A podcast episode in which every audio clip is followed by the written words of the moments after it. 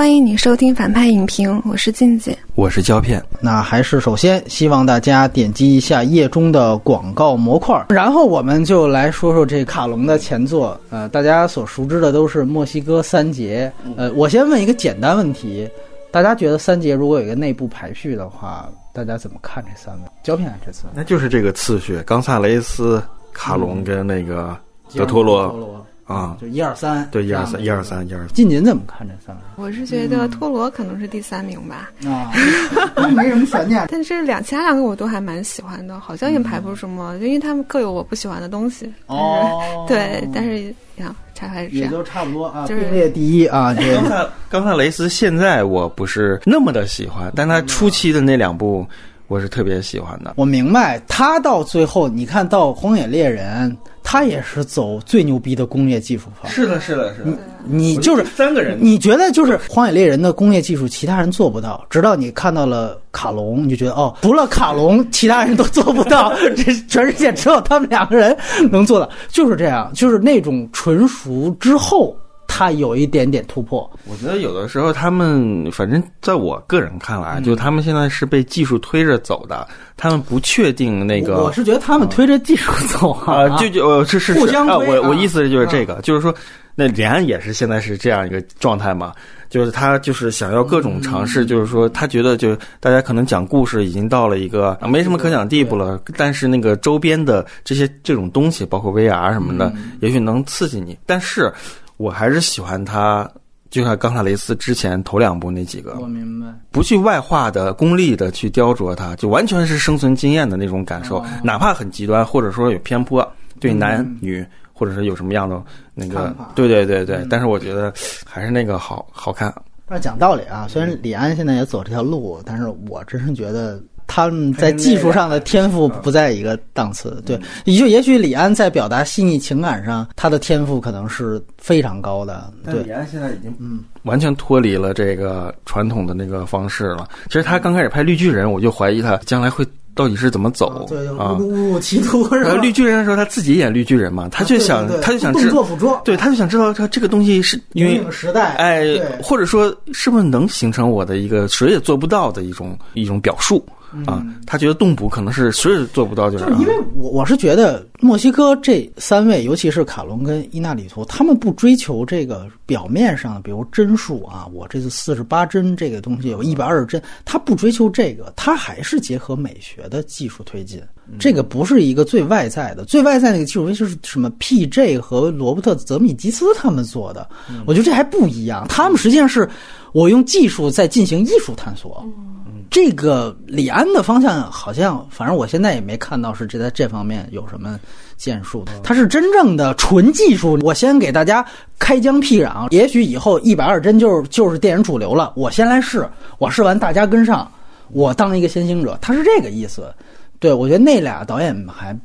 没有这想法，对，但是他们确实是互帮互助。我觉得这个确实，你包括这一部的结尾的字幕，你还是能看到他感谢了另外两位。而且我觉得你刚才提到那个伊纳里图的那个《爱情是狗娘》，我们原来还卖过后浪一本书讲导演的处女作，里边伊纳里图提到他处女作也提特别有意思。他们两个精英经常以吐槽肥宅为乐，你就那种感觉，你知道吗？但是你知道吗？三个人最早拍电影的是德托罗，然后这里边虽然他们三人都是中产。但是德托罗也是最先，就是有点地位都抖起来那种。但是你知道特别有意思，就是他后来应该是他拍了十年的电影，伊纳里图才开始创作《爱情是狗娘》。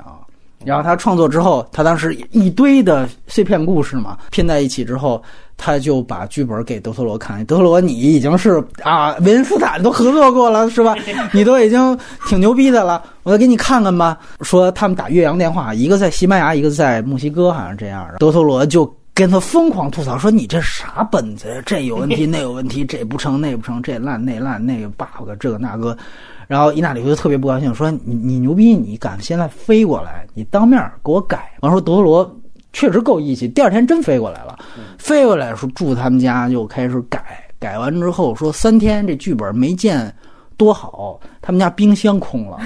所有吃的全都被德托罗给吃没了，就是那种段子，你知道吗？卡隆跟我们说的段子是德托罗呀，愿意逛手办，嗯，然后到哪儿都他妈去逛手办。他每一次去阿姆斯特丹干嘛？然后他就正好遇过一条街，就说：“哎，人家去阿姆斯特丹都去，我们那儿去红灯区。”他说：“哎，这是手办，我就去这家逛一下。”然后卡隆就在门口等。然后说对，然后说他把那条街全都给逛了，他就在每一家门口等等了那么一下午。啊，对，顺便说一句，卡隆是我个人非常喜欢的导演，如果我要排的话，我会把他排在第一一个。啊，对，伊纳里图也很棒，真的是也很棒。就是你说的，他走其实多线索，算了吧。对，就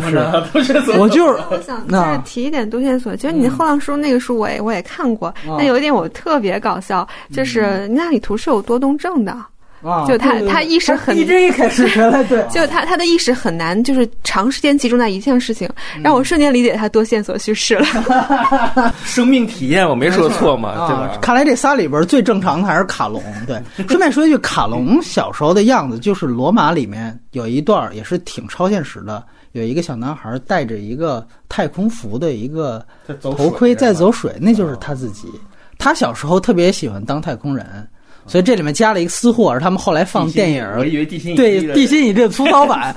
那就是他小时候影响他的一个电影。卡隆最早的短片其实也有资源，而且也有中字，我们也这次看了一下。他最早一个短片叫做《时间终结四重奏》，听这个名字还是很宏大的一个，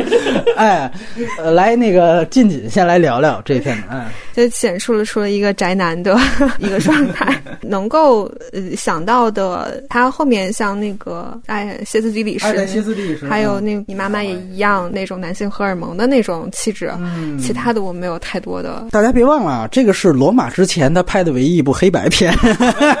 确实是我给我的感觉是充斥着。掉书袋的味道，然后上来就拿一本又念，所有的处女作都是有这种东西，然后习作气息。你唯一能看到是他先开始照着那个巨著念了一段乌龟的特点，其实后来他讲的就是主人公缩头当乌龟的这么一个呃一个隐喻啊，就是出门让邻居教训了一下，这个就是这个短片的最大的核心概念。我觉得能够从习作上捕捉的是，他开始对于公寓的室内空间结构。的调度的设计，包括走廊的调度，都是为他的长篇处女作，就是《爱在歇斯底里时》来打基础的。我是觉得最后跳楼的那个长镜头是比较生硬了，个人感觉他气质有点像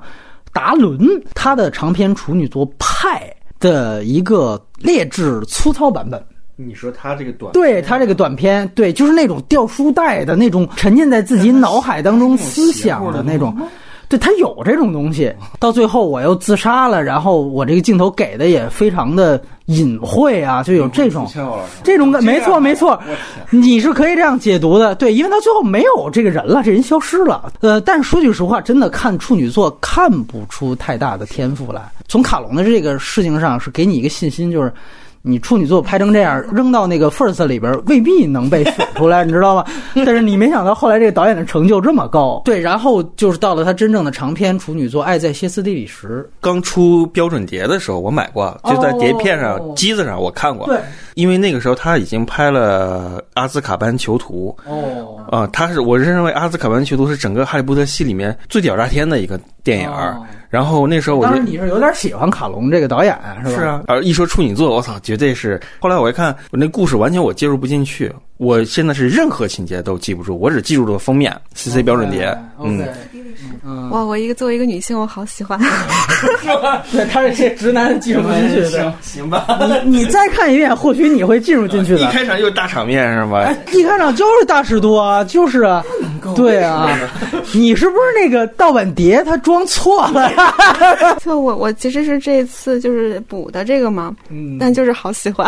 啊，就它就它呈现出呃非常非常跟好莱坞导演不一样的拍摄和剧作，就因为他讲的故事很简单，就是这个花花公子，然后周旋数女数个女人之间，然后有一个炮友为了报复他，就是说嗯。你这个哎有艾滋病。哎有艾滋病嗯。什么的。就是你要想一下，就是如果一个好莱坞导演来拍这个，他一定在十几分钟，这个激励事件出出现了，对，就告诉你这你得艾滋病，然后你接下来所有的戏剧冲突就围绕在这个误会上，嗯，就是一个非常套路的拍法。没错，但是就是卡隆他在剧情快结束就一大半三分之二的处，他才把这个事儿告诉给男主，男主角才知道这件事，对。才知道他得了，就等于说前面一个小时时间，他完全在铺这个男主角的各种的生活的人设，还的整个的就非常反常的一个东西。然后你就看完之后就会觉得，其实他讲的就也不是说艾滋病这个事儿，就是他不是一个重要的，就主要讲述的事情，他可能还讲述说男主角这个人本身，他跟好莱坞就是那种常规操作还有一个特别大的不一样的是，正是因为他把艾滋病这个事情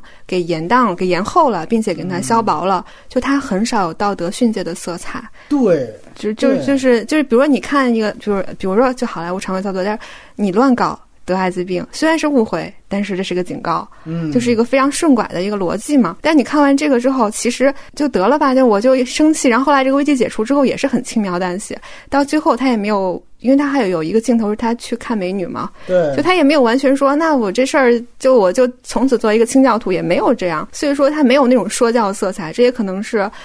西语文化啊，或者是卡卡隆自己的，就是我觉得这是我非常喜欢，可能是好莱坞外来导演的作品的一个原因，就是他们能够带入异乡的经验，对，而这种东西是超脱于我们惯常的观影惯性之外的，我我特别喜欢这一点。然后里面有好多好多很好的细节，就是这个男主角其实是以性来去就解缔结所有跟周围的关系的。嗯，然后那个，然后他有很多就是对位的，就比如说他从一开始就是说他是一个不带套的人设嘛，嗯，然后然后，但是他喜欢的那个女神呢，其实是一个空姐，就一直教大家戴氧气罩，就是很有趣的这种设计。我觉得我我可能特别喜欢有趣的电影。还有就是他最后那个发现说他不是艾滋病，也就是交叉剪辑的时候，饭饭桌上俩人在讨论，根本也不是一个具体的行动嘛，要讨论说那我们还是告诉他吧。然后这一堆人就去那个房子里去告诉他这件事情，也是有一个就是把电。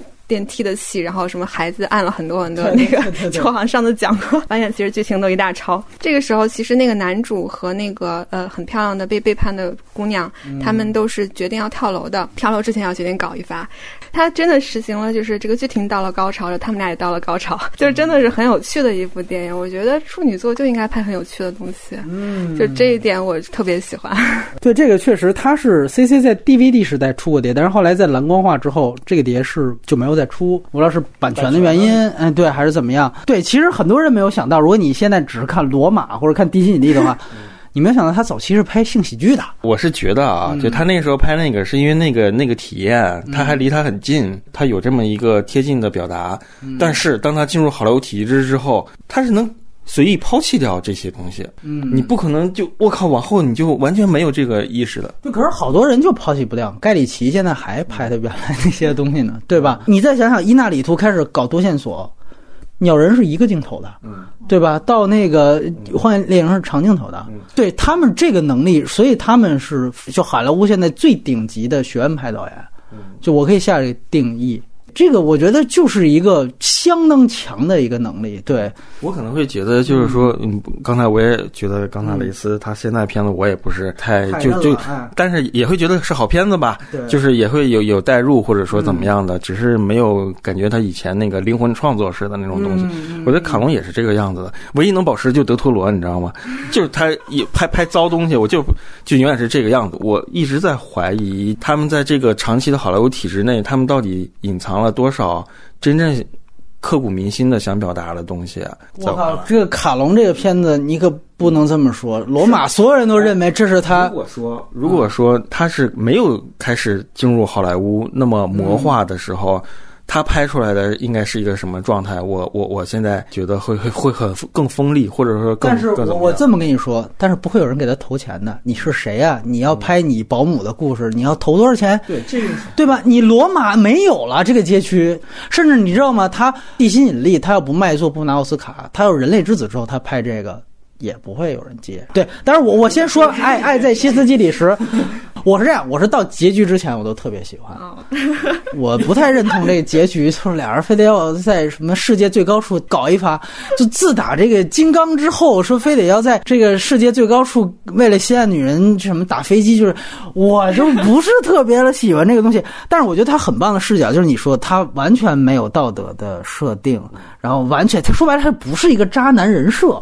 因为这个这个特别牛逼，对。然后第二就是是这是一如既往，就是占主导地位的女性角色。我觉得这也是能够大家不从道德去批判这个电影的一个很重要一点。就是虽然你看啊，这个男性角色好像特别渣啊，跟这个睡跟那个睡，但实际上他的所有的行为逻辑都是被女性牵着走的。他其实是一个被动的一方。这个我觉得女性成为强势地位，这是他后来的一个真正成为他人设和整个创作特点的一个情况。而且他就是强调出这是一种母性，对。然后这个东西就说白了，最后为什么那个女性吸引他？除了颜值上，我觉得也是你说的这种，就是他其实提供的是完全另外一个维度的东西，所以对这个男性是有吸引的。但是我觉得最棒的是，他这里面还有一些对于真正纯粹的爱情段落的表达，也是让大家觉得他超越是他一个什么这种道德败坏的一个属性，就是当那个。空姐说：“等我回来再说。”完了之后，那意思好像他还有戏。空姐走了，他特别高兴，他就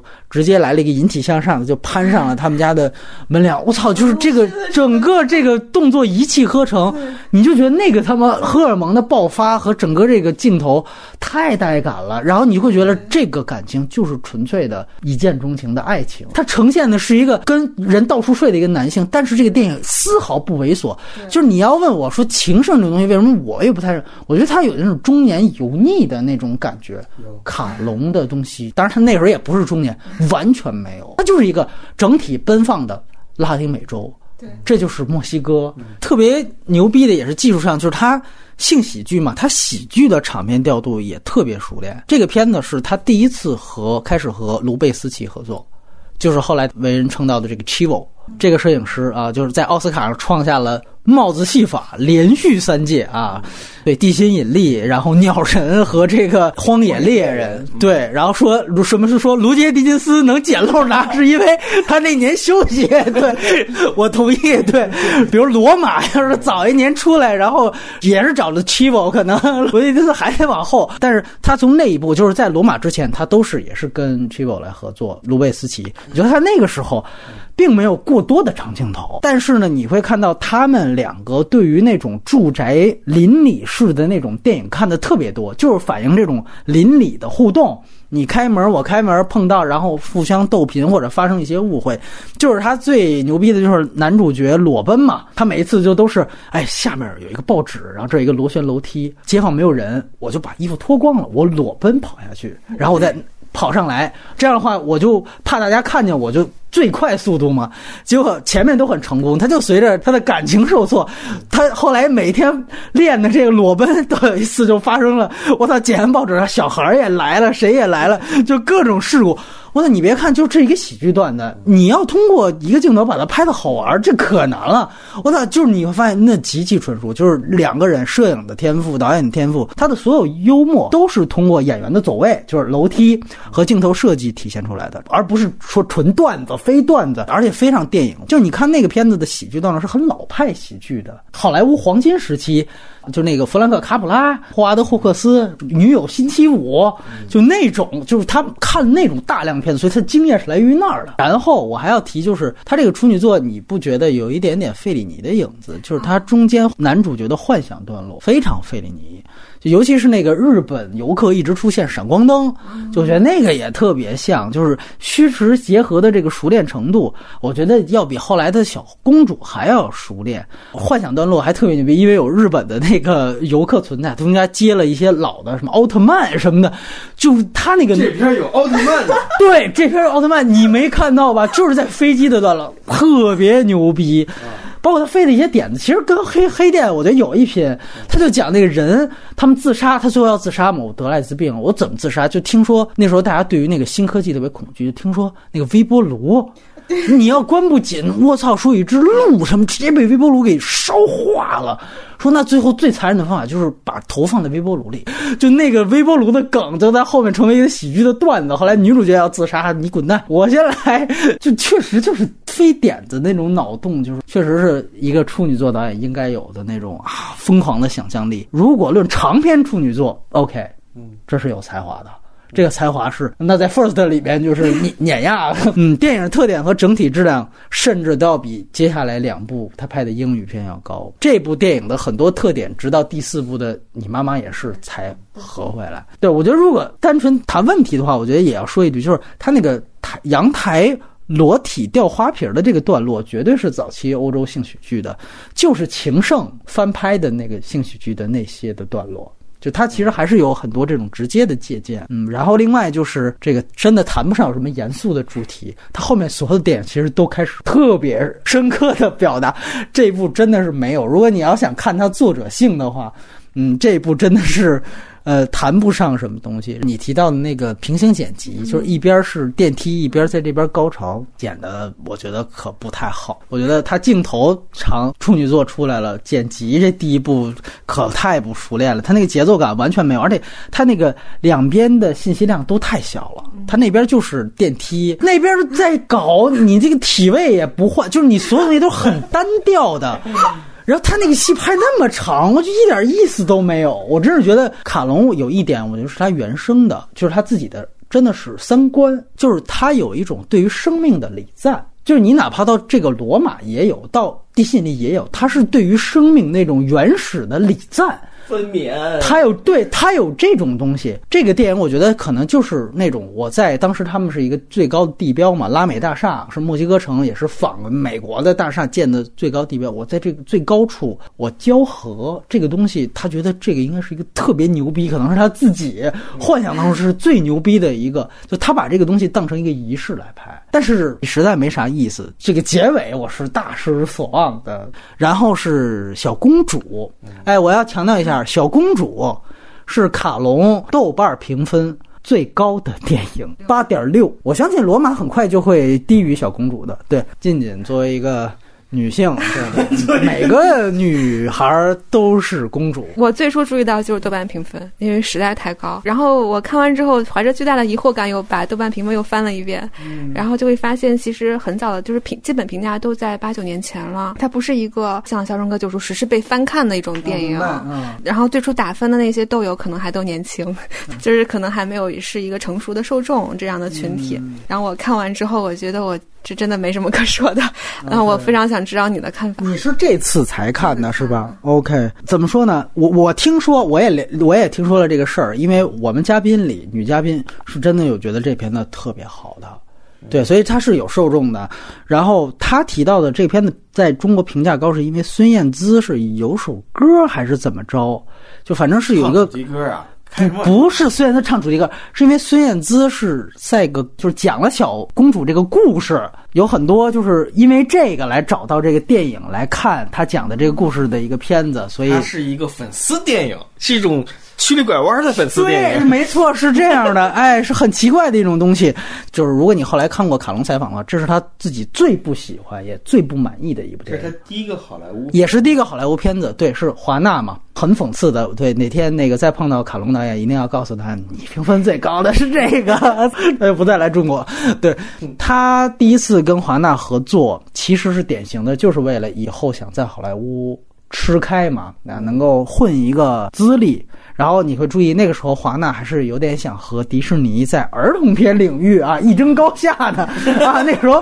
华纳也是有磅礴野心的，所以就开发他的 IP。那个前面那个 logo 还是一个兔八哥出来，那是他原来自己打造的一套动画宇宙嘛，对吧？要说有帮助的地方，我觉得除了说有 offer 的这方面的建立之外。我觉得可能就是对于名著改编的练习，毕竟到后面，直到《地心引力》之前，他所有的英语片全都是小说改编的，这个是不得不提的一件事情。那么，于是乎，从完成度和口碑来看，也不算失败。这片子在北美，他拿了两个奥斯卡奖的提名呢，还一个是好像美术布景，还有一个就是摄影。但是讲道理，这个摄影上的平淡无奇是让我最吃惊的。我不知道是华纳给的权力小，还是说钱就不到位，就这个几乎没有卡隆或者 Chivo 之前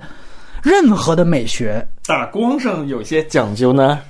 打光我正想说一下，就是我剧情什么我都不太想去任何吐槽了，但是这个打光和布景我是怀有很大的保留意见的，嗯。因为他小公主讲的还是一个略奇幻的故事吧，因为他前世讲了什么印度公主吧之类的，对对对，但它整个的布光是非常实的，哦是一种自然光，生活的布景，就是我老粘合不起来这两个世界，没错，就是这个美没错学学。上，这个是让我在美学上始终出戏的部分。说任何这是一个电视导演导的，我都信。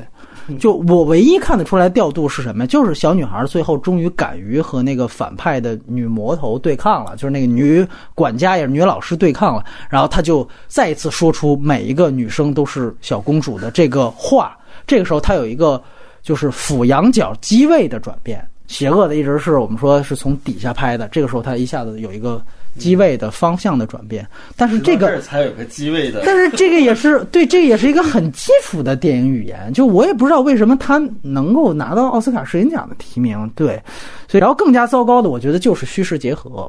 因为这个片子其实大量的就是小女孩的幻想段落和她的现实当中残酷段段落的对比，太糟糕了，简直太糟糕了。我在《血腥物语》那期我们讲过，就是后来卡隆对于德托罗最牛逼的啊，我认为是德托罗最牛逼的一部电影，就是《潘神的迷宫》。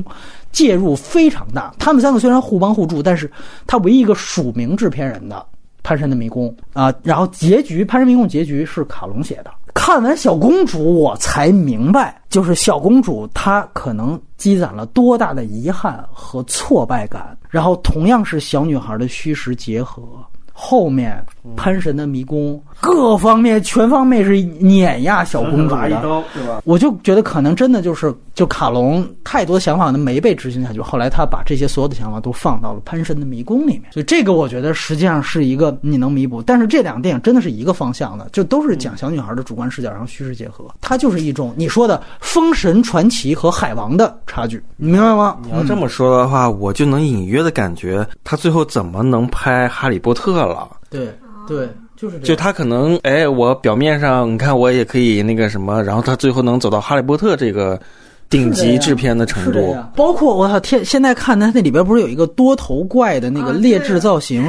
我天哪，就是五毛钱特效就算了，你那个造型是怎么回事？你当时好朋友德托罗没帮你吗？就是你你们没有 你没有审美，他也没有吗？就这个怪物是怎么出来的？就是哎呀，我觉得真的是太遗憾了。我就所以我就觉得卡隆是他把他关于这个文本他能够想表达的所有文本层面的天赋，全都和。潘神的迷宫里面，德托罗关于怪物的天赋，在那个电影当中捏合一起。我觉得潘神的迷宫是一个，确实当时我们说那是一个，就是他更新了怪兽片片种的一个电影。那个片子也是，我觉得前无古人后无来者，看那个德托罗也拍不出来，就是因为那片子他没有政治表达。德罗哪有政治表达？这东西都是卡隆的，德罗自己也超越不了，《水形物语》也超越不了。就那片子，他讲的是法西斯遗毒的渗透，准确的说，我们当时说那个是弗朗哥将军暴政的独特性问题。就是二战结束了，弗朗哥将军还在，就这是为什么？小公主有什么？小公主也二战，你知道吗？小公主，我操，那是一个幼稚电影。我觉得，对我觉得他把他所有的没表达的东西全都放到了他。哥们儿导演的那个片子当中，豆瓣评分真的就是一个笑话。我觉得他的唯一的套路就是你提到的，他通过一个平庸之作摸清了这类童话电影的套路，这是一摸清了华纳这样的制片厂想通过这样大 IP 想要什么啊，明确了雇主的想法。然后我把自己的表达隐藏起来，厚积薄发，等待几年之后，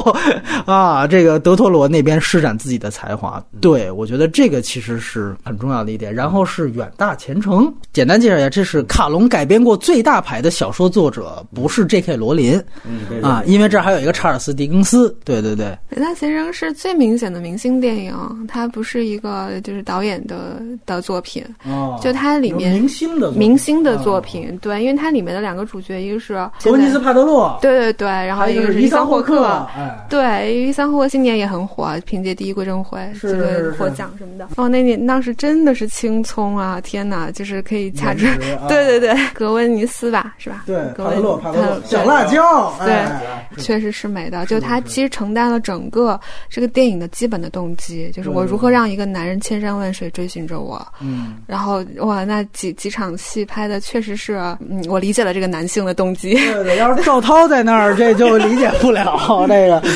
但其实这些跟导演没什么太大关系，不必再去需要去设计去解决这些内在的情节。然后你也能理解为什么伊桑霍克永远一脸懵逼，帕罗特一出现他就一脸懵逼，就确实是美，那就是一脸懵逼。然后你就能原谅他那种演技的稚嫩，就是他最后结尾的突然的俩人。怎么到在一起了也是莫名其妙，哦就整个的这这反正这个东西吧，然后他也抽取了就是原著中所有的那些宏大的东西，就是一对情侣、情侣的呃从怎么幼年的相会到再会的一个过程。就我我也不知道卡隆是不是喜欢这样的作品，但我看完这个作品的时候，我再看他接下来是那个你妈妈也一样嘛，嗯，我就老想说，我说卡隆拍这个片的时候是在翻白眼吗？就是他真的认同他想表达的这些事情、这些价值观吗？我我觉得卡隆第一次闯好莱坞有点成龙第一次闯好莱坞那种感觉，就是杀手豪是什么炮弹飞车，就是他也不重视你，你也不适合他，对。他们也不了解你，对对，是这样。我觉得可能只是咱们熟成龙或者吕卡龙，其实我相信大部分人进入到好莱坞，可能都有这样的，甚至还有那像徐克那种，那就最后就是失败，他没有第二回了。吴宇森也不算成功吧，到最后，而且我觉得。远大前程，你听这个名字，就跟狄更斯的其他的作品一样，他都已经有过正拍、斜拍的无数个版本了。而且我觉得最有意思的一个事情是，二零一二年的时候，英国的导演麦克内维尔也拍了一版《远大前程》。麦克内维尔是《哈利波特四：火焰杯》的导演。那我们知道卡隆是《哈利波特三》的导演。这件事儿就像有六位。哈利波特的演员都演过丘吉尔一样，你就能看出，就是英国这个国家很有意思，他名人名著就那些，完了，辅国又是比哪个国家都特别爱折腾自己原来那些名著和名人，并且引以为傲的，就是沙翁诞辰几百年，我们卷福就来一批。完了，那个他当时二零一二年那个是狄更斯诞辰二百年，我也得来一个黄昏式帝国嘛，就是都活在自己辉煌的过去当中。对我觉得卡隆版最大的不同就是他把故事搬到了当代的美国。嗯，这个应该是受之前巴兹鲁曼那个《罗密欧与朱丽叶》的那个现代版的影响。然后他在这里面其实跟原著的一个最大改变就是他加入了伊桑霍克，一个他是一个艺术家的这样一个身份，他是现代派画家，而且是对比较突出。我觉得他成功的地方是比较突出了那个反伊甸园的这个特点。大制片厂用他，就我也认同他是一个这种偶像爱情片，你知道吗？他是个儿级。我觉得他还是就制片厂看中了卡隆。拍情色片，就最早拍《爱在歇斯底里时》情色片的那种很多的方法，他拍它里面有船戏吗？有勾引，尤其我记得帕特洛第一次在那个霍克家，他用膝盖去碰那个霍克那场戏，那场戏其实拍的挺牛逼的，我觉得有点让人觉得他处女座的时候风采回来了，因为小公主哪 小公主哪有这种东西，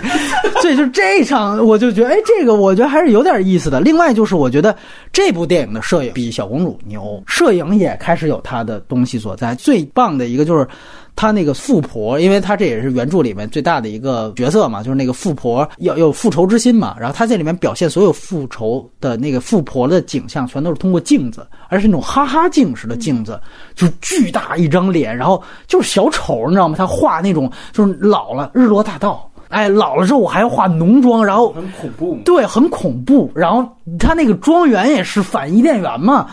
这个就比较有趣。包括最后富婆也有一个幡然悔悟嘛，她在楼梯上面，她有一个赎罪，她在站在楼梯的远处，也是景深处，然后近处好像是伊桑霍克还是帕特洛，那个构图本身就是一个那个轴线是斜着的，那个构图本身是非常有张力的。我觉得他就是参考了大量的那种日落大道式的黄金时期的那种美学，那个摄影我反倒觉得还是不错的，也是 Chivo。而且我觉得这个电影必须要注意，如果你拉卡隆的作者维度的话，这是他第一次开始有意练习长镜头调度。我觉得第一部呢都不是有意识的去练习，就这里面是真正有复杂的，比如说伊桑霍克他再次受到帕德洛勾引之后，他来到自己那个画展。他寻找帕德洛的影子，但一直找不着。就那一场戏是一个长镜头，然后后来又在餐厅和帕德洛，你记得吧？进入餐厅，然后就在餐桌上把帕德洛拉起来，然后两个人就直接跳起了舞，然后两个人就又出到了餐厅外，然后就拥吻，这是一个镜头完成的。对对，就是他开始进行了还不算复杂，但是已经明显有调度的长镜头的演练。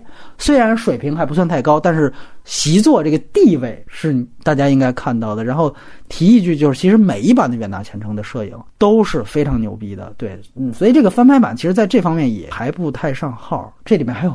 罗伯特·德尼罗客串，对他那个表演和符号的寓意也是被重新赋予，就他在里面变成了一个纽约黑帮大佬，因为他就是当时一直九十年代演黑帮大佬的，所以他把他这个就是最终他是那个男主角的金主嘛，就他其实也有一个这样的一个现代化的一个桥接，但是我觉得碍于篇幅，就两个人就这两场戏啊，德尼罗那个表演也是到哪儿都是那个样子，就是我觉得整体算是一个平庸作品，但是你能看到一些比如名著改编这样的东西，我觉得最大问题可能还是对于小说文本的依赖吧。通篇最糟糕的就是那种内心旁白，你知道吗我？觉得有一个事情很重要，我觉得有可能是我猜，就是他拍这个东西可以给自己地位提升特别高，嗯，就这个题材，然后我来拍的话，我我能让人知道我可以是在某一个我登大雅之堂的，哎，有那么一种私心，或者说我进入一个集体之后的那个东西，是这样嗯，这就像李安第第一次进入好莱坞拍呃理智情感。理智与情感，对。但你要这样说，他们登上台阶的作品，那当然理智与情感远好于这个片子。对，那篇还拿金熊奖呢。理智与情感是抓住，不能说抓住原著内核，起码是跟原著同同方向的。这个片子其实不是这样的，就像金姐刚才说，他是要做一个制片厂要做一个偶像爱情片儿。然后这个片子其实本身他那个小说其实讲的是也是阶层嘛，就这个是最明显的。那你就要突出出资人，就是德尼罗和男主的关系，这种关系最重要。包括还有他的家人，他其实后来是就是瞧不起他的家人的。那家人和他的关系，我觉得最就生硬的一场戏，你记得就是他的姐夫克里斯库珀的那个角色，他闯入了他的画展，然后有一段很尴尬的那个场面。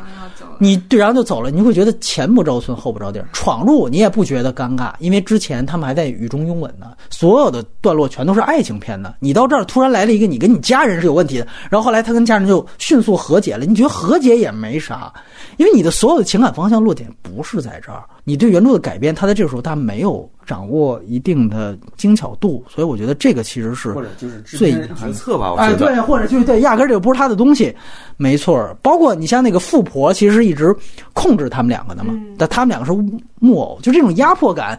除了那个我们说镜像这种摄影。他没有在戏剧动作上，所以我觉得这个片子在狄更斯维度比较遗憾的一个电影。嗯，然后就是你妈妈也是，哎呀，胶片终于这难得重看了一小部分。来来来，你先聊聊。对啊，刚才不是跟你们聊吗？就是没想到这尺度这么大，我当时为什么也是没有 没有什么印象？就我可能对于他这种想象啊，他可能觉得有趣的东西，我都比较冷淡，啊所以说我可能就会长期没有印象。而且包括这个东西，可能当时看的时候，我是不理解这些主人公们他们怎么能可以狂到这个样子啊。但是吧，我现在重看的时候，这个足语瞻的模式吧，有各种全世界有各种各样的模式，然后可能到他这儿就可以实施一个这样的模式。当然，我这只是看了前二十分钟，我就被震了，啊就已经要送去机场了，然后一开门，咣咣就开始打炮，就那个我操！长镜头啊，啊，对，然后感觉好像还没有什么破绽似的，然后躲躲找找护照，哎，找着了，找着了，就这个。现在我倒觉得还蛮有趣的吧，这个。你知道这片子我第一次看资料馆，哎呦我哦天哪！天哪！它就是配合着地心引力啊上映。完了，我第二天要去踩卡隆。前一天晚上我说：“哎呦，资料馆放你妈妈也是。”我说：“别废话了，我去看一场啊。”对对对，然后我第二天我上来我就跟卡龙说：“我说昨天晚上我们资料馆放这片子，第一个镜头大家都乐疯了。”对，卡龙也是，就是也不知道要说什么的那种感。对，哎，想 笑一会儿。这个这个片子是，就如果对比到他的处女作的时候，我觉得进步还是蛮大的。嗯，他第一个镜头其实立刻就让我想起他那个斯基斯底里什，就是一模一样的那种对对，但是其实这个片子的丰富性吧，可能是远大于它的处女座的。你可以把它仅仅当做一个夏天，然后两个男孩的性冒险这样一个公路片这样一个故事。嗯，但如果你多看几层，它还是有很多我觉得有韵味的地方吧。就比如说阶级性，其中有一个男主他其实是富二代嘛，然后官二代，官二代，然后官的阶层其实是很高的。就他们那个聚会上，总统是来了的，对对对对，但他全是是在。背景就背景故事里头，如果你只是当第一层故事看，只是说他们遇到一个女神一样的姐姐一样的这个场所，但是如果你再去看的话。天哪，这居然是有总统在的聚会。然后另外一个朋友，他其实家境是很一般的，好像父亲是缺位的。这些家庭的背景信息都是铺陈在他们逐渐去寻欢之旅的一路上。对对对。的背景，就你能想象，比如说心花路放背后有这样的信息吗？是不可能的，它纯粹纯粹就是寻欢。然后他们两个人就是在也也也是就是约了这个姐姐之后，然后就上路。当然，其实。他女性主动性就在于，其实这个姐姐是约他们的，没错，不是不是说他们要就是处心积虑要怎么样的。然后但但后来结尾的时候，我们才知道这个姐姐可能为什么要约他们。嗯，然后他们上路之后，进行了一系列的以性冒险为由头的揭示什么友情关系的一些举动。对，之后真心话大冒险，哎，我就喜欢他们把这些东西拍的特别的真实和飞扬。嗯，因为这些东西就是青春期可能就是那种男性最关心的东西，就不要遮遮掩，我们就要拍出来。就背后我要怎么讨论别人的女人。然后就要去，就是怎么意淫一个小姐姐，就是这那是非常直接的，但也是非常非常鲜活的。对。然后最后他们达成了一个大和解，就是 就是和那个小姐姐一起。后，然后三 P 对。对，然后三 P，好啊靠，这太猛了这个。嗯，对，最后是俩男的接吻，对。对，然后。就是好，然后第二天醒来之后，他们俩就一脸的懵逼，就很茫然。然后这个夏天就结束了，以一种非常就像那些就是喷薄的荷尔蒙消退了。然后接下来就开始讲他们在那个咖啡馆偶遇，他们各自的生活的情况。你就会发现，其实随着年龄增长吧，生活的真正样子逐渐显现出来了。就生活中有很多很多具体而微的东西，而这些东西跟之前他们所有的铺垫、背景的铺垫是连接在一起的。嗯，然后这个时候，一其中就一个人告诉另外一个人说：“就你知道吗？就是那个人，就是那个小姐姐已经死掉了。嗯，而他在约我们的时候，其实是知道她自己有癌症的。就好像哇，原来这是某一种生活的真相啊！而那个狂热的夏天，其实是我们青春的一种狂欢。对，看到这个的时候，我觉得意味是，就你怎么解读都行，但是我觉得是非常丰富而有韵味的一个文本，我也非常喜欢。”对，你看他这个结尾，听你们说啊，就最后是落下来的，不让他处女座，最后是往上飞的那种，是吧？可能拍了几个好莱坞受挫了之后，然后想清楚了一些东西，或者说有一些转变。我其实挺一直挺好奇他对这些女性的变化认识的。我不知道他跟艾在歇斯底里的那个女性的态度会不会有一个转变，是吧？我觉得这片子，我其实，在那个没看罗马的时候，胶片问我，如果要只能重看一部，重看哪部？我当时就说，那你一定要看这一部。你妈妈也是，卡隆说他这是他的第一部作者电影，这个也是唯一一个出了 C C 蓝光的一个花絮。就他说他之前在完全在好莱坞体系里是迷失了。就是他说我其实不知道自己最后要干嘛，我天天就是他说我经纪公司的人就给我送剧本，我就看看啊，这行这不行，这行这不行，再这么干我这人就废了，所以他就回到墨西哥，他和他自己的兄弟，其实原初的概念就是 Chivo，就是这个摄影师，那是他电影学院的同学，你知道吗？他们一起把原来自己在电影学院里边的一个原来的点子挖出来，然后写写成这样的一个剧本。这个整个的创作心态特别像罗马创作的心态，就是在好莱坞混了一圈之后，行了，我有点厌倦了，我回到墨西哥，我要创作一个我最原初的东西。然后你会发现，这个东西确实就是他最精品的东西。对，如果说在罗马之前，我要提一个我觉得他最好的作品的话，原来可能我会选《人类之子》，现在我可能会选这个电影，或者说一定会选这个电影。你妈妈也也一样。其实它有另外一个更准确的翻译，是更直白的翻译方法。我还上了你妈妈。对对对，对，应该是这个意思。是这个啊。我不知道有些字幕，如果你要看那个字幕组，他应该在这儿会给到一个明确，这是他们最后真心话大冒险的最终谜底。就是你还说的委婉了，直接是干，就是很多草泥马就是 对，就是这样，就是这样。所以我说它是一个视觉比喻，它是最后比喻成真，这个就是真的。但是它的文本多义性是非常非常强的。我非常不认同的一个看法，就是很多人对卡隆的批评，就是包括刚才焦远说的，就是说卡隆的文本是非常简单的，或者相对来说是他的所有的环节当中比较差的。我其实。不是这么认为，我我觉得卡隆都是在一个表面简单的文本下去嵌套多重意义的这样的一个创作者。你妈妈也是，可能是罗马之前的一个登峰造极的一个剧本。这个其实就是墨西哥风情画。齐泽克当时评价这片子说：“你如果真的就去墨西哥旅游，你待上几天、几周甚至几个月，你他妈根本不会了解那个地方。”他说：“但是你看这个电影，你就会。”说它是墨西哥风情画，就是它整个公路片的过程。你看，它其实是从阶级是从最高层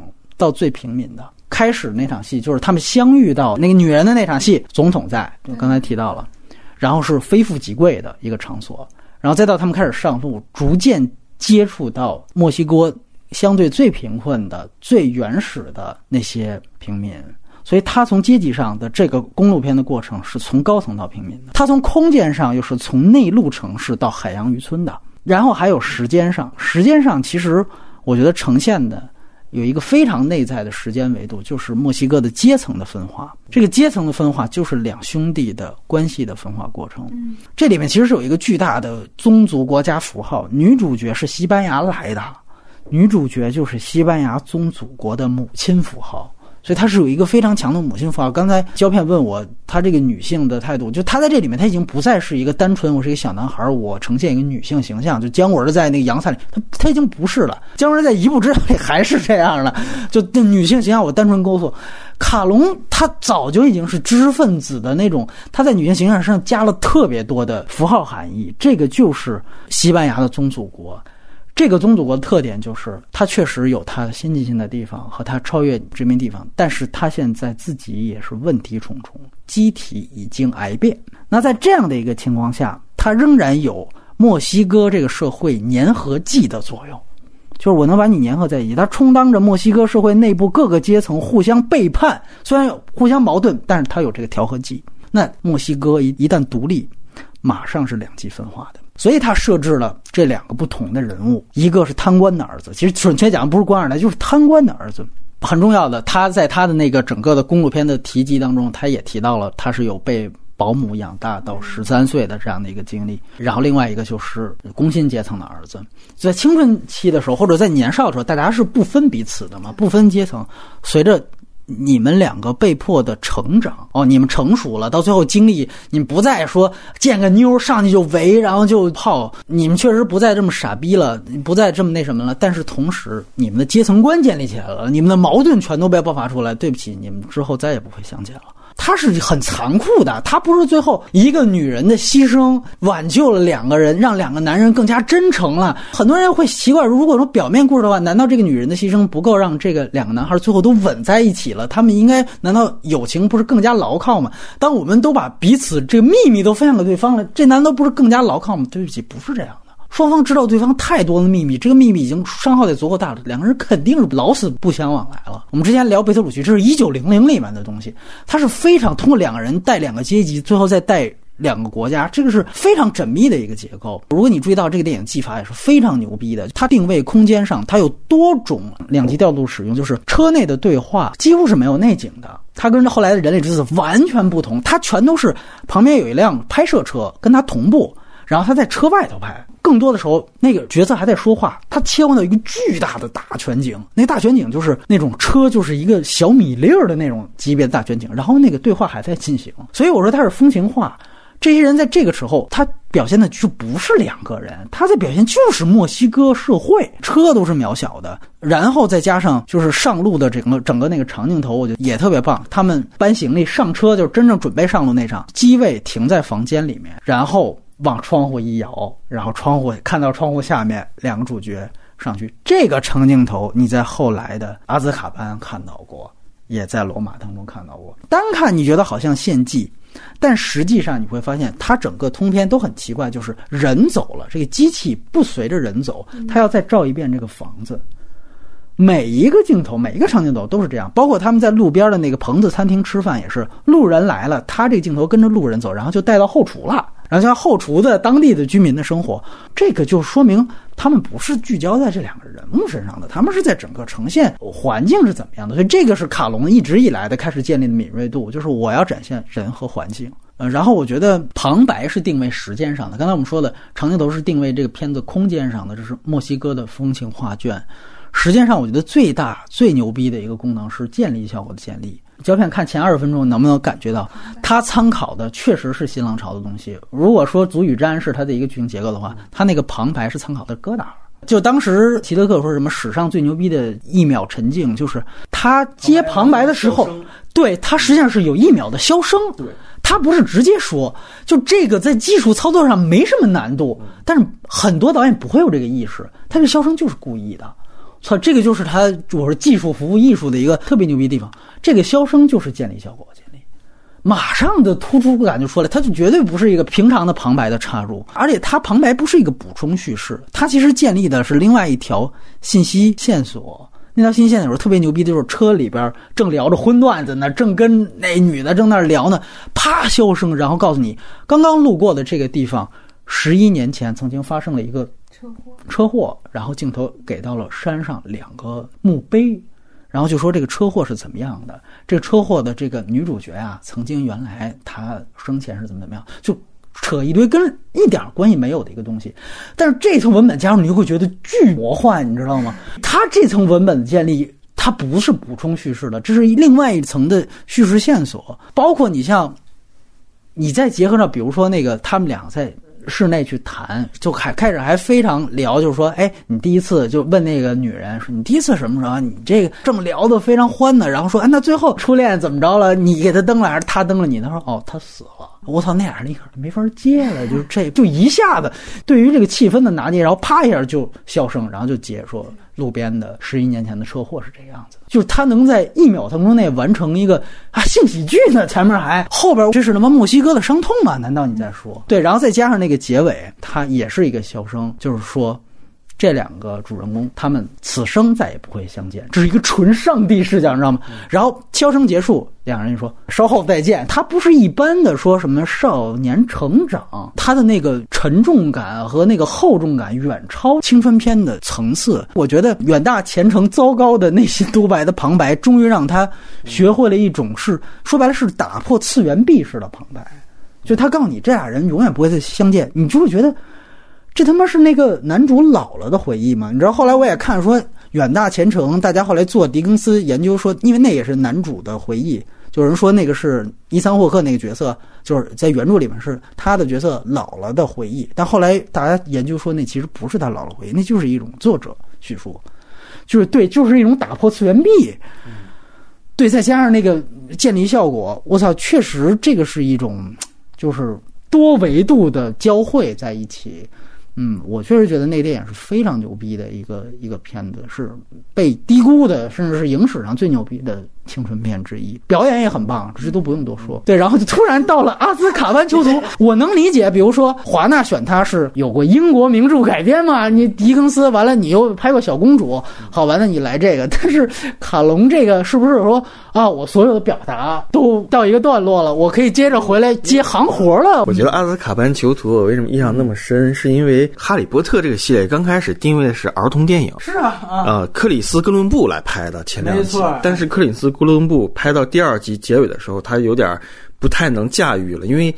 他的黑暗的特性越来越浓重了。对，就是那他在蜘蛛那一场戏，对，他在而且杀蛇这种，哇，这种隐喻的黑暗的东西越来越浓重，然后他就会变成一个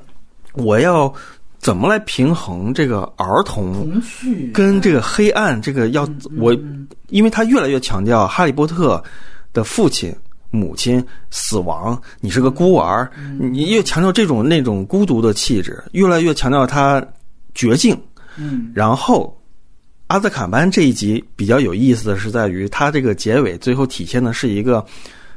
继续烙听一个事实，对，就是宿命论式的穿越，哎，就是。你呀、就是你不要再想你爸妈了，对对对，你你爸你爸爸，尤其你爸爸没用，他来已经死了，他就是来不了，他怎么换成灵魂、换成能量，就是来不了。这个世界上，今后就得你靠你自己了。你想救自己，你就得靠你自己，别想你有一个侥幸或者说什么东西。而且这话是赫敏告诉他的，是一个知识分子女性告诉他的。我现在会觉得这个片子远远超脱于所有系列维度，甚至我觉得他放在这个系列里面，他就是作者。从题材上，而且这里面还讲了最重要角色小天狼星的出现。就小天狼星是个教父，这个父亲今后替代的位置。会变得更重要，嗯，但他跟你没有血缘，其实就是这样的一个东西，我觉得是感觉很私人，而且那个绝望气质都要投诉了嘛，儿童家长都投诉你这个片子那个摄魂怪怎么那么可怕呀，我都我都被吓到了，我小孩嗷嗷叫吓的，然后华纳就就明白就不能再太玩这个黑暗的这个东西，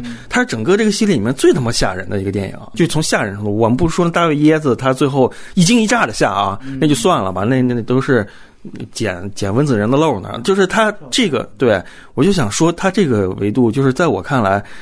就是恰恰是因为它是个儿童的东西，把我就会反加的喜欢它，我印象特别深，而且我认为在婉转时空题材里面，它都能进入一笔。我对《哈利波特》的文本不太熟啊，所以我不太能说它一定是系列最佳或怎么样的。就我我也不知道我我喜欢的点，因为我也是小时候看的，对在《哈利波特》可能最喜欢的几点，其实我是我不知道这个作者性来自于呃作者本人还是导演，就是我非常喜欢像摄魂，就是那所有黑暗的东西，摄魂怪还有博洛特，他非常好的把那种你心中恐惧的东西给视觉化了。哦然后还有一个叫厄里斯镜吧，就一个镜子，嗯而且他把完全作用于剧情中，就你你恐惧什么，你见到什么，你如何战胜它，就这些东西，我是整个哈利波特系列里面可能最喜欢的。对。也出现在这儿是吧？就是不是因为今天聊卡隆故意这么说的是吧？呃，不是，就是嗯因为这是你这应该是我喜欢哈利波特的地方，而不是我喜欢卡隆的地方。哦，对，因为可能卡隆是正好拍了这一集，这一集里面都有。我觉得这其实是一种巧合，对吧？对，我其实有些不同看法。当时是觉得这是最好的《哈利波特》，现在单独重看这一部，我觉得挺烂的。这是 HP 维度的最佳，我觉得这是卡隆的最烂。对，我觉得这两个维度。最烂的比小公主还烂的啊！哦，对，最烂之一吧，那就啊，对对，小公主也够可以的。你提醒了我，我觉得穿越长镜头，我可以看到那个和你是和你妈妈也一样的那个的，但是他那个。穿越长镜头也是一个工业的，就是有一个钟摆，然后穿过去啊。那个现在看那个特效也挺愣的。就聊最后那场戏啊，我觉得穿越那个设定，是说赫敏要上多门课，他学霸挂那个神器，他就可穿越了。我觉得你加这个东西，你这是一个 bug 神器。就我不知道你书里可能有更丰富的这个规则，你导致到后面都没有用这个东西。但是我觉得这个东西是 bug，就像我们知道当时那个超人一。他拍成电影之后，说超人有一个逆转时间，后来超人再也不敢这么干了，因为你玩这个就没边儿了。就是现在，因为确实你说这儿童片，我现在我没办法装儿童，我用成人的视角看这东西我，我就是不认的，我就会觉得，那你后五部你都可以用这个 bug 神器了，对吧？你也没交代你怎么后来就不能用。包括那伏地魔不比你牛逼多了，他那信徒不比你找找的是神器找的多，要有这种东西，他们他们要出了什么挫折，人家往回一倒不完了吗？对吧？哪有你们这帮小屁孩儿什么事儿？就是我会想，这文本太他妈 low 了，就就就是一个中二的东西。对，所以你要说，对你要说这个片子，你吐槽罗马的所有东西，我觉得都都是都是我放在这个片子上的，就我觉得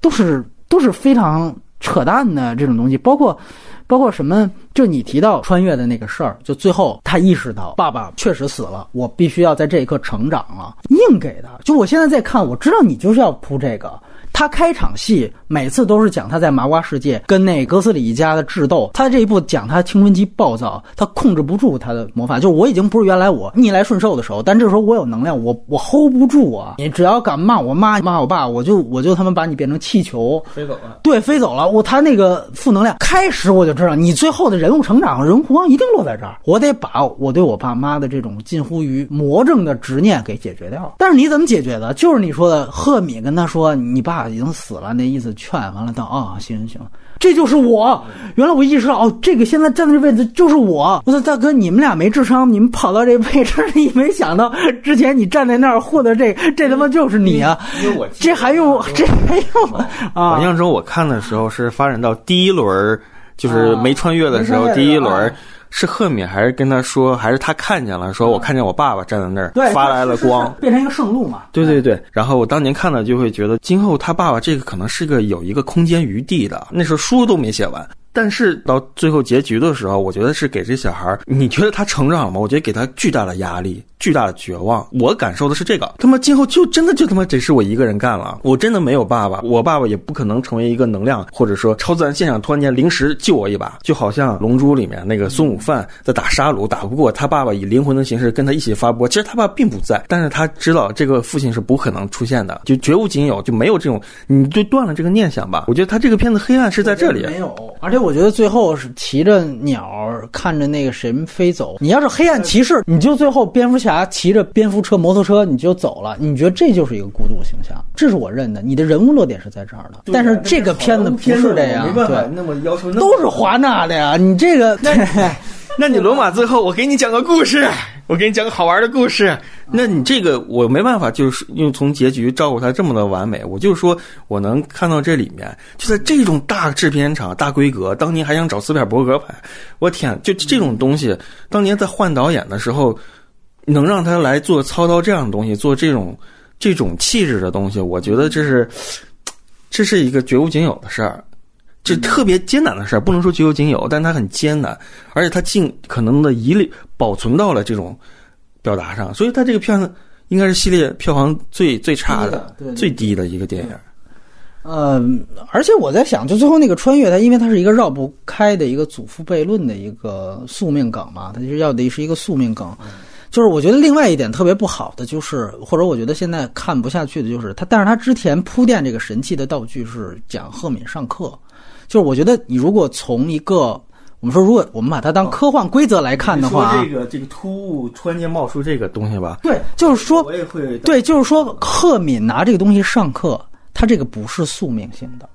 他这是一种学霸的主动能动性。然后你用这样的一个很童趣的一个很校园的一个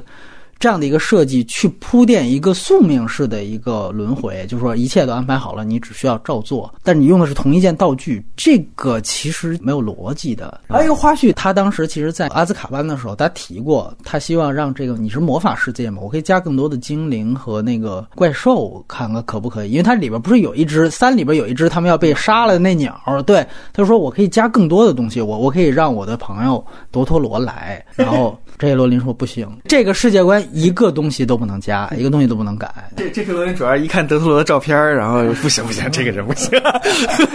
这个演一个角色可以啊，你这个 不行，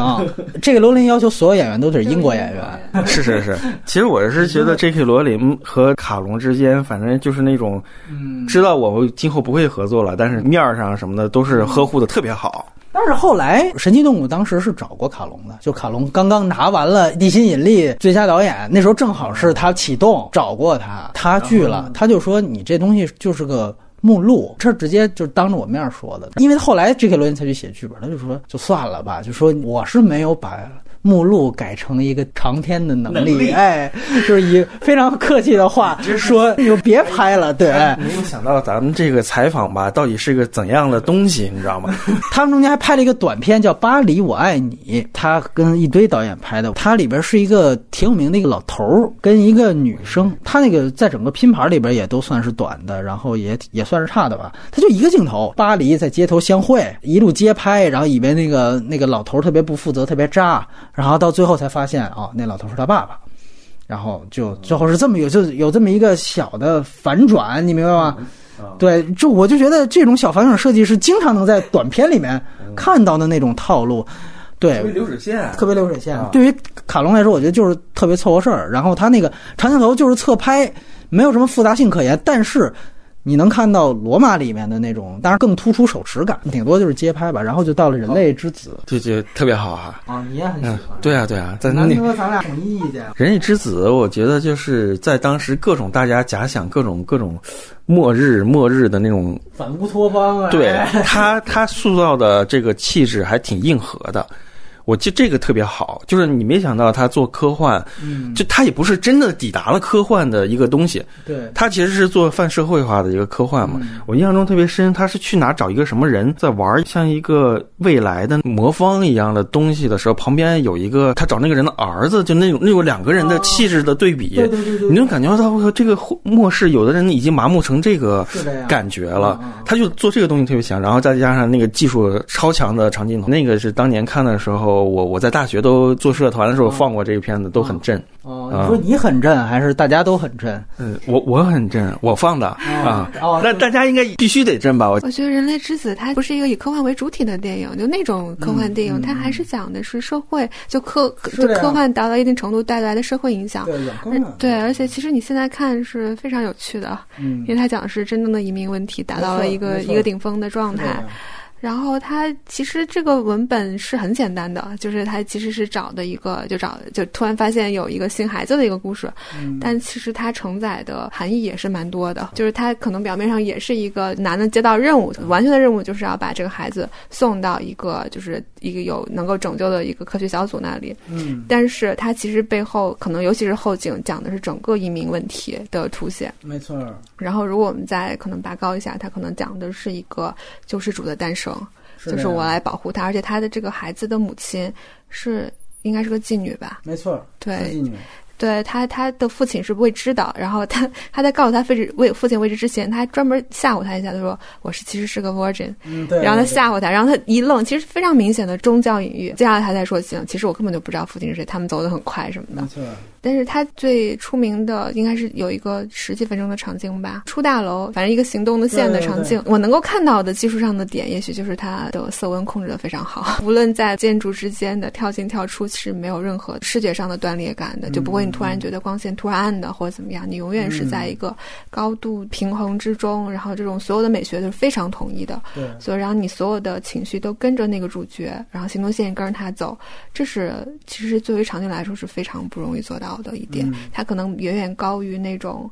所谓的走位啊，或者是情节，就是摄影机的实际的运动。所以这一点是是我现在能看到他牛逼的地方。对，我在节目单里面提到了一个词，我说他是工业技术派长镜头的第一人。怎么定义工业技术派？《人类之子》是他这种拍法的开山之作。长镜头之前我们都说尽量隐晦切割点，更早以前是没有切割点。还有就是特效擦除，他在这个电影当中让切割点和特效擦除成为了长镜头的一部分。其实它这里面最重要的长镜头有四个，这个四个主题分别对应生离死别，其中又以死和别这两大长镜头最为鬼斧神工啊！死死就是那我们说朱利安摩尔的死，车内长镜头；别就是我们说最后一次营救，当然生就是生孩子那场单一光源，那个是完全数码长镜头，孩子的戏是后期 P 上去的，特效做上去的。它所有长镜头里面全都是特效。我们先这么说，如果说它和罗马呃命题上有相似的话，你可能提到那个分娩的过程，但那个其实是一个圣婴啊，圣婴的诞生，罗马是死婴。但是如果说它有和罗马命题相似的地方的话，我觉得它其实讲的是曾经的革命者的孩子胎死腹中了。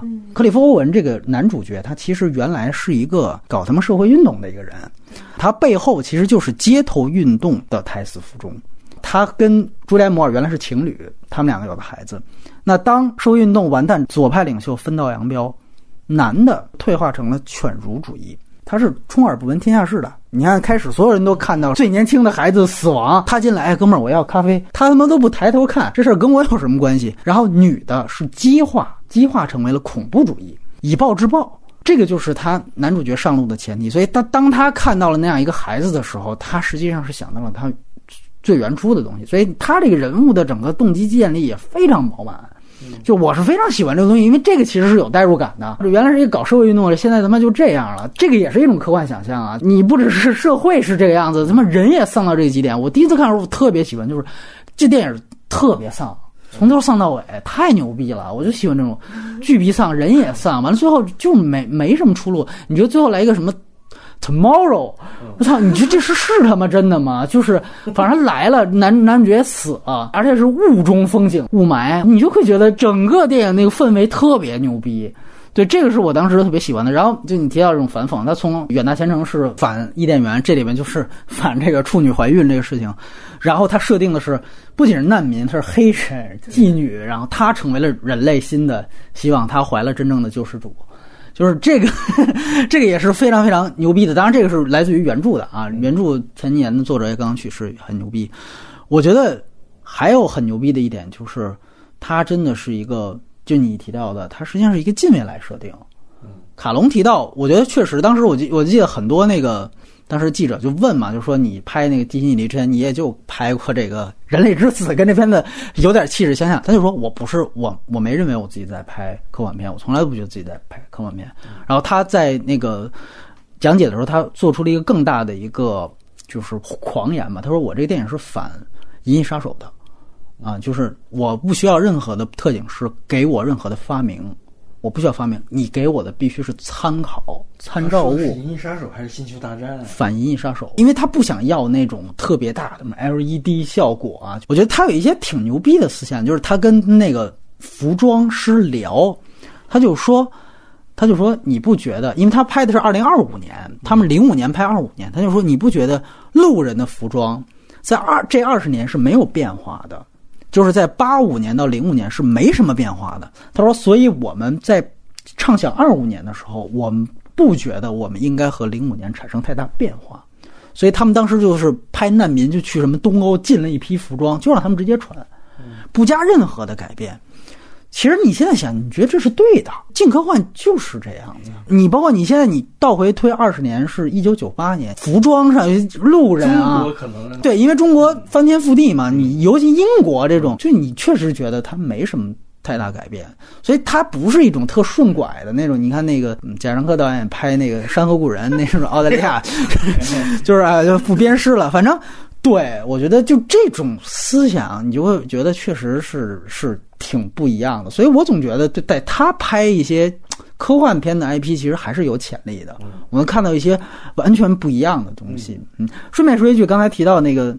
长镜头，那有机会再再展开说吧。你就注意到一点，就是刚才近锦提到那个最后逃别的那场长镜头，它其实是有写字到银幕上的。嗯，对，对吧？对对对。后来消掉了。后来消掉了，它就是。一摇消几滴，再一摇又消几滴，他就让你看见这个特效插图在这儿。说白了，他不再去避讳这个是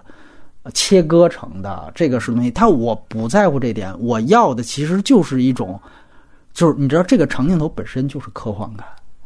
就这不是，就是我的现实性不是我弄了一个浮夸的服装，我这个长镜头是科幻感的东西，它是有一种就是魔幻式科幻，是在这儿。我觉得这个是特别牛逼的一点，它跟它的特效结合上了。有人说那他是没招，他不得不参，那他可以设计不见血呀，他可以不见在镜头上，他又见在镜头上，然后他又故意就让你看着他没，这个就是一种魔幻的制造。他把这魔幻制造，这原来特效擦除这是一个穿帮啊！我操，他把这个东西放到这里面，然后就更别说死的死的那个是一个真的硬桥硬马的技术。就是我操，那个他是在车顶嘛，然后最后他就要最后那个落款是下车，然后那个车是独立的一个车就开走了。你就想，操，这镜头是怎么完成的？对啊，那个就是硬桥硬马的一个对切割成镜头的完成。发这个幕后特辑嘛，对对对，就是讲这车里怎么拍的。拍对，后来那个环球出了一个画中画，就是在讲那个银幕，然后他这边是讲拍摄车是怎么完成的。对，那个也确实牛逼，但是对后来你就想什么那个，你记得突突袭二什么？后来什么有那种就用土方法、土法，对，也要对造成这种，哎，对对对对对，我但是我觉得就是这种，它有那种刺激效果，其实都是因为人类之子激发出来，就说我们要没那么牛逼，我怎么来？对我觉得这个它那摄影技术上确实是。嗯，非常牛逼。这次看到那个自写信的，我特别担心有人把那个血给擦掉，就像摄影机不要停里头那个。啊，对，哎，对对对对，我当时想，不 会有人来给他擦掉吧？对对对，我其实我你知道，我其实也是看了摄影机不要停，我回去我一想，我操，这是人类之子的这种，对这个我觉得是特别能对比的。那个擦掉那个血，我我反正也很久没看了啊，但是我印象中，我当时是怎么说服自己的，这个东西会消失。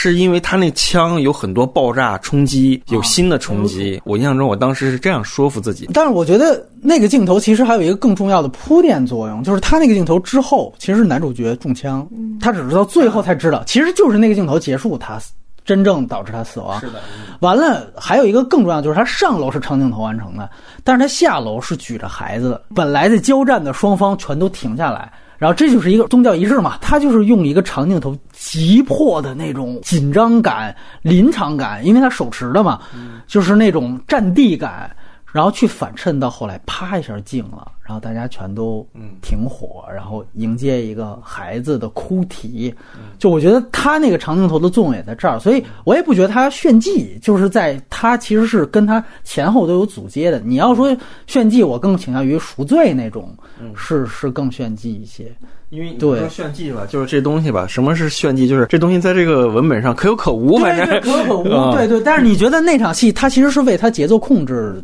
的一盘大棋服务的。就人类之子，你刚才说它这个服装其实没怎么变过，我有种很强烈的感觉，就是它虽然讲二零二几年的故的英国，但我看的像十十九世纪的英国，嗯，它非常的。坑脏啊，肮脏，就对对对对，然后地面都是脏兮兮的水流成河，然后所有的就是废墟什么的。就如果这么说吧，就如果我们只接一个画面，不告诉你这是什么电影的话，你不会想到这个科幻片的。这是我觉得他也很牛，你能想到这点就很不容易。嗯，然后就到他最近也是最后的一部，大家最熟知的一部《地心引力》，就是我也很喜欢，很多中国观众不喜欢啊。现在回想起来有点奇怪，这片为什么不喜欢？我就觉得哪怕是一个想。猎奇的人看到这种场面，也都不可能不被折服。那你觉得，就是这文本跟《星际穿越》跟《大刘》哪儿比去啊？对吧？这就是一俗套的一个《星际穿越》，《星际穿越》也是之后的片子了，因为当时你没有在一个宇宙当中模拟这么一个，还必须得从逻辑性上去强调它可行性的这么一个东西。好多人揪它 bug，就说你拿什么灭火器，你就飞到另外一个空间站，这不是扯淡？对对，瓦力，对这动画片思维，对对对对对对。那没办法，你这个我我我就是。这可能就是文文科生、理科生，他看片儿就逻逻辑就在这儿。他对火星救援后来还还钢铁侠呢，火星救援也挺有逻辑的，好像是啊。就本来就是人家人家就是理科生写出来的啊。我我我是觉得，就是因为火星救援跟星际穿越都是在后了后来的片子。对，是的。你地心引力这个开拓性，还有他视野，还有他把人，而且他。严格意义上讲，它也不是科幻片，它就不是科幻片。不是科幻片。对你，你嗯，当时，但是当时大家宣传都是那个呃，炸裂科幻什么的啊，就是那种那种视效什么的。我我是觉得，就是说，它这里面啊。也有很强的解读空间，就是影，就是两性的男女之间，就是男性消失了，但是他精神载体在在鼓鼓舞着他，然后最后他他也是一次分娩，分娩来到地上重重生，如何学对对，如何如何学学走步什么的，就这种，我我就有一个朋友，她的男朋友还是老公啊，反正看到这个看到最后，他站起来或就挣扎着，嗯，从羊水当中爬了出来之后，就嗷头。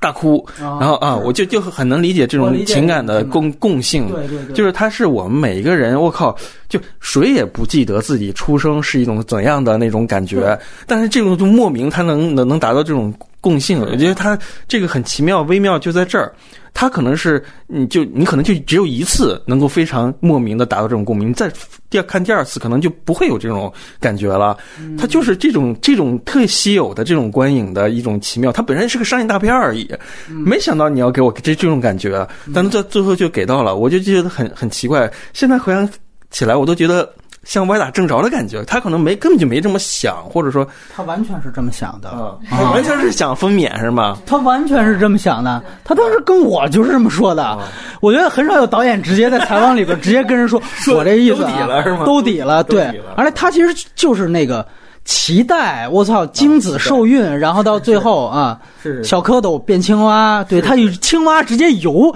游到你要三 D 游到前景，对，还有当时吧，大家也是被这个什么的大国论在这儿讨论，其实不是这个讨论的中心。什么苏联的飞船不能用，中国就能用，什么就就哎呦，对，就会觉得哇，这片很懂中国嘛。反正大家都当时有很多转向那种对讨论是这个方面，我都现在回来看，这个很没有意义。我觉得，嗯什么政政政治性的描绘，我觉得没有什么意义。反正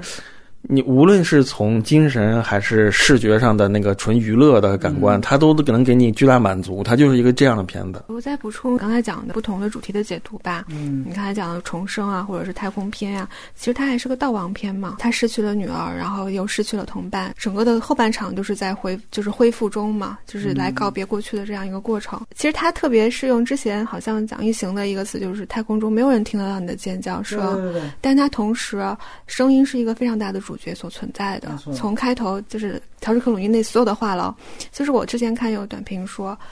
他们说的都是什么呀？就絮絮叨叨的，但他其实是用语言建造出了地球到底是怎么样子的。他其实是用话语去建造世界，而我们所看到的而是太空，是双重的空间在的。我觉得这是他这有一层表意。这个电影中，其实卡隆也使用了大量的场景，但是他这次我也不知道他怎么实现的，但我觉得从表意层面来看，它其实跟之前还是不一样的。嗯可能回到说电影吧，我觉得它可能是一种观看的艺术，特别在于说导演让你看到了什么。这个看到绝不仅仅在于麦基的理论，在于人物行动、弧光，或者是剧作本身，它还真的在于看到吗。包括场面调度，包括所有的镜头运用，包括让你看到太空，体验到了这些，这都是叙事的一部分。所以我也理解他为什么评分不高，因为它故事确实太简单了，就从第一层理解。但是从看见这一角度来讲，我还是很享受的，就是我我我能够想象到我是在太空的样子，就像我能想象到我是女仆的生活，嗯这就是我看到的部分。嗯啊，哎，非常好。对，这个片子其实是一部 PS 抠像的动画片儿。我们如果这样去讲的话，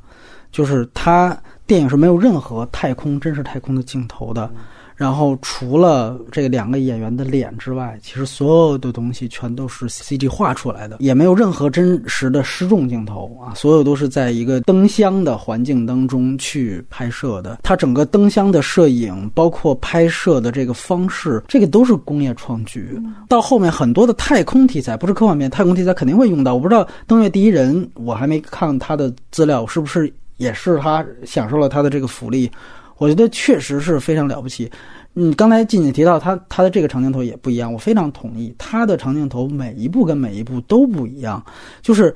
这是一个工业技术派长镜头的极致，就这是一个极致。这个极致，我也可以说它可能是影视级别的。就我说个细节，这个片子拿了奥斯卡最佳剪辑奖。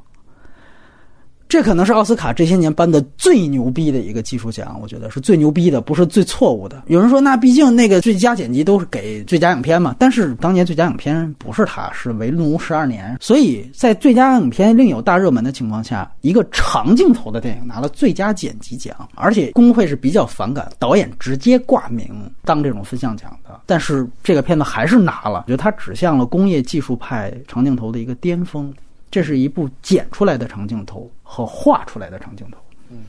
这是我觉得这也是影史，可以说是某种程度上是前无古人吧，我不能说后无来者，就是人类之子完成了他的他的工业技术派的长镜头的第一步，而地心引力完成的是这两部的东西，所以好多人说这个片子比后来诺兰差远了，我觉得吃瓜群众可以这么说，但是我觉得从工业角度。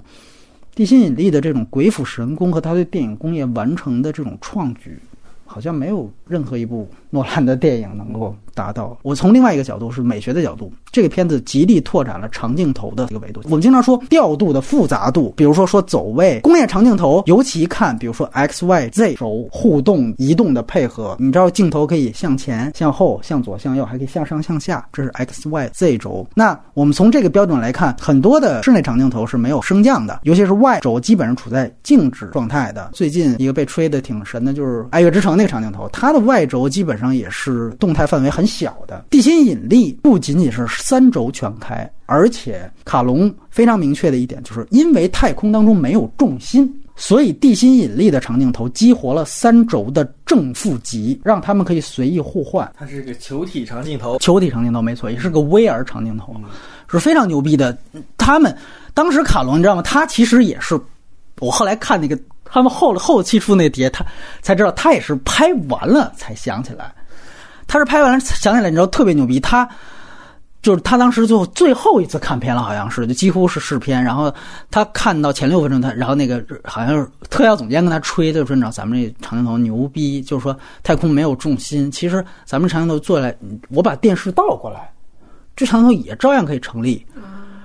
然后他就说：“因为开场镜头十三分钟嘛，他就说：‘操，对呀、为什么前面不倒过来呢？’所以他说，他就设计了，他说到第六分钟，就是真正进入到呃第一次要给桑德拉布洛克了，在这之前你都给倒过去，说这个才对。他说我就是不要正着，你就是反着拍。你你现在观众看你是不觉得颠倒的，这就对了，因为太空就是没有重心的，它没有上下这个概念。然后说巨牛逼的是，就因为因为完全倒过来，它是 CG 全都是 CG 画的嘛，完全倒过来没有问题，镜像。但是它倒过来那样的一个过程，你的画幅不变嘛，你是要有重新画的地方，你就是倒过来大概也就几秒钟。说就为了这几秒钟，特效又做了三个月。所以哈龙后来吐槽，他说后来那个所有后期的部门，包括老总，都是找各种借口不让他看成片。就怕他又飞什么点子，你知道吗？但是我觉得，就是他已经有了这个点子，就已经足够重要了。而且大家别忘了，就这个长镜头，在他在长镜头内就开场长镜头，他还完成了几乎一切景别的切换和视角的切换。就是他从能囊括地球表面的大全景，到最后进入到头盔变成最小的布洛克的 POV，然后这个视角还变换，这个可以说是一个 X Y 轴全开的长镜头，是一个视角全开的长镜头，是一个景别全开的长镜头，而且它是画出来的，是剪出来的，这是影史绝无仅有的。啊，包括声音也是，就是我觉得他在这一部确实是也是好像第一部在蓝光碟里面配了全景声音轨的一个蓝光碟，它建立的声音规则是宇航员的那个话筒能够收到的所有的声音，就包括比如说他敲那个舱体，它那个宇航员会有物体接触吗，里边有空气，它这会有传出声音。他就是把那个声音如实的呈现出来。他们当时也是有想过，就是说太空当中完全没声音，咱别要星战那种，我要的是一种全静音，怎么样？后来他觉得全静音反倒没有意思，他说最后我要制造寂静之声这个概念，寂静是科学的，但之声是艺术的。我觉得是这样。如果你太硬，这个东西不是艺术的东西。文本上常看常新。之前因为我一直注意到它这里面的宗教符号的铺陈，我这次看好像觉得能更加串联起来的一个宗教图腾的解读是，它其实讲的是三个来源于三个不同国家也是不同文化的宗教的三次神迹，引领布罗克回到人间的故事。那在美国领域的所谓天主教系统里面，乔治·克鲁尼其实扮演的是摩西的角色。呃，有一个非常呃，我这次才注意到的一个细节，就是他有一个非常牛逼的太空这个公路片嘛，他用脐带拉着这个布洛克走，然后是一个挺北美的一个场景。这时候他地球他飘的那一段是红海，是西奈半岛。这么细节呀、对，就我这次才看到这个细节，就是我一般总会想，就是导演墨西哥的，你在这儿不得来一墨西哥什么的？但是他在这儿，我一看，我说放的是埃及，然后因为他说的是什么？他聊的美国的事儿，我说你聊美国事儿，你应该放美国才对呀、对吧？因为你背景你一定要考虑清楚，你背景放什么，这是很重要的。哎，他放的是红海，所以我一下明白，这个其实就是一个出埃及记。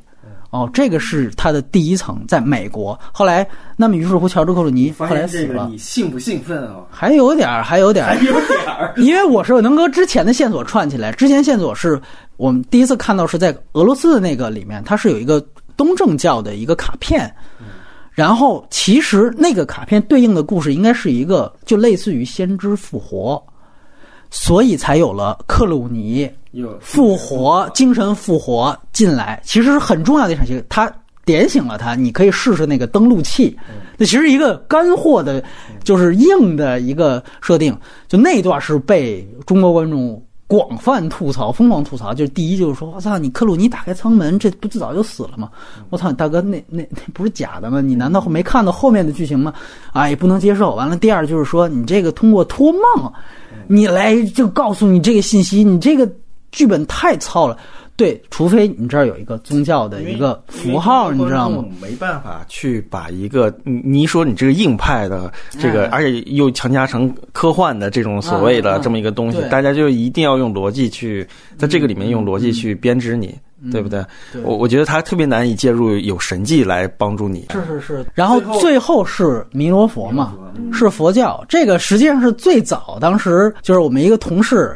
他当时看完我那个稿子，他给我打了一个电话，因为我问了导演尼罗佛那个事儿，他是佛教徒，他就对这事情特别感兴趣，他就说这个用的特别好，他就说弥罗佛降世的整个神迹过程就是最后那个样子，神舟号降回人间，所以理工科人就说了，不可能，这个飞船上会有个放一个弥勒佛啊，哎对？对对对对，没错，是这样。实际上，他那三个符号其实全是他这个宗教的三次神迹的一个解码的钥匙，就是头号玩家三把钥匙。之前没有太多这么去想，就是因为你不知道克鲁尼这个是怎么回事儿对，啊。你要这么一说的话，还挺有意思的。是这样。嗯就从摩西分海，没错。所以我觉得这个其实是另外一套。所以我一直在说，我不认为卡隆他的。就是文本是特别弱，他只是文本的表面确实很简单，但是他那个我们说他那个厚度是 Y 轴上的厚度，而不是说诺兰是是 X 轴上的厚度。而我们现在只是看哦，这个卡迪拉克特别长，那才牛逼。你这高我看不见。对我觉得这个其实也是我们的问题。对，然后有一个花絮，我就相信。呃，胶片一定记得，就除了当时他那个宣传海报，把那个导演给弄成画框，以为卡隆导演死了之外，他最牛逼的是他在那个《地心引力》的开头，他写了一段卡梅隆当时吹这片子的话，就说这是我第一次什么真正进入到太空，然后夸一个波折号詹姆斯卡梅隆，就是你现在还能搜到那海报，嗯，我他妈当时都震惊大了。陆的对大陆的，就是大陆的海报。当时很多人知道是误会的，就说：“操，这个片子是卡梅隆拍的吗？那你这个底下这个、这个、这个是是又少打了一个字儿，还是还是怎么又死了？就是就是完全是懵逼的状态。就是你知道那个时候一三年，就是当时还是什么泰坦尼克号重映之后卡神的那种，就是我是阿凡达，对，就是没有。他一二年不是泰坦尼克号又十亿又来了一回嘛，然后他不是北京电视节嘛，所有人都在阿蹭。凡达那个三 D，你知道吗？再加上这个引引流下来的地心引力也是三 D，怎么怎么厉害，什么反正就是顺着这不过记得当时口碑还挺好的，没有像你说的奥斯卡好多奥，斯卡是拿了四个还是起码六七个，他就是输了最佳影片。对，导演也是，很有可能罗马也是这样的结果，就是因为网飞出身，所以就不会让你进最佳那我觉得影片。就可能就一个技术奖，文本上的奖我是不可能给了，就一个技术奖，摄影啊或者类似于什么的。自家外语片现在看是稳的呀，他有可能最后像那个《卧虎藏龙》那种，但问题就是他这都是他。我我们看看吧，其实我是真的挺喜欢卡隆的电影，尤其这一次又给我新的东西，希望看到的是嗯，坚定这份看待。其实他跟 PDA 都是我最喜欢的两个导演。PDA 也是嘛，就是上一部是自己长镜的，自己摄影的，就他们我觉得也都是这种有这个能力，然后也都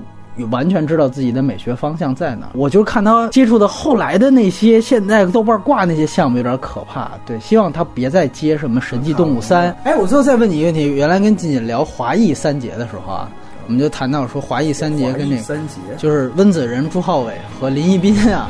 那聊的时候，他跟这个墨西哥三杰的差距。哎，现在这个温温子仁，哎，现在温朱浩伟马上提自己最好下最佳影片了，你看是吧？对，完成了三能吧？哎，有点这意思能啊，三高什么的，三高。哎，我就问你，就是说，你觉得现在最被捧得最高的啊，海王又抖起来的这个温子仁，你觉得他有没有可能能达到这个这个墨西哥三杰当中谁的这个地位？或者你觉得他们的差距在哪？他们的差距是思想认知的差距啊，他们是对这个世界能够看到多么高度、多么那个或者知识储备的差距，啊对，这是知识认知的差距。他们不是一个，你要从工业上讲，有可能温子仁将来搞一个什么玩意儿，能似乎啊，但不可能，我觉得不可能，没有。就是这三个人，就是一个娱乐的东西，他们没有不想注入别的东西，他们从来不想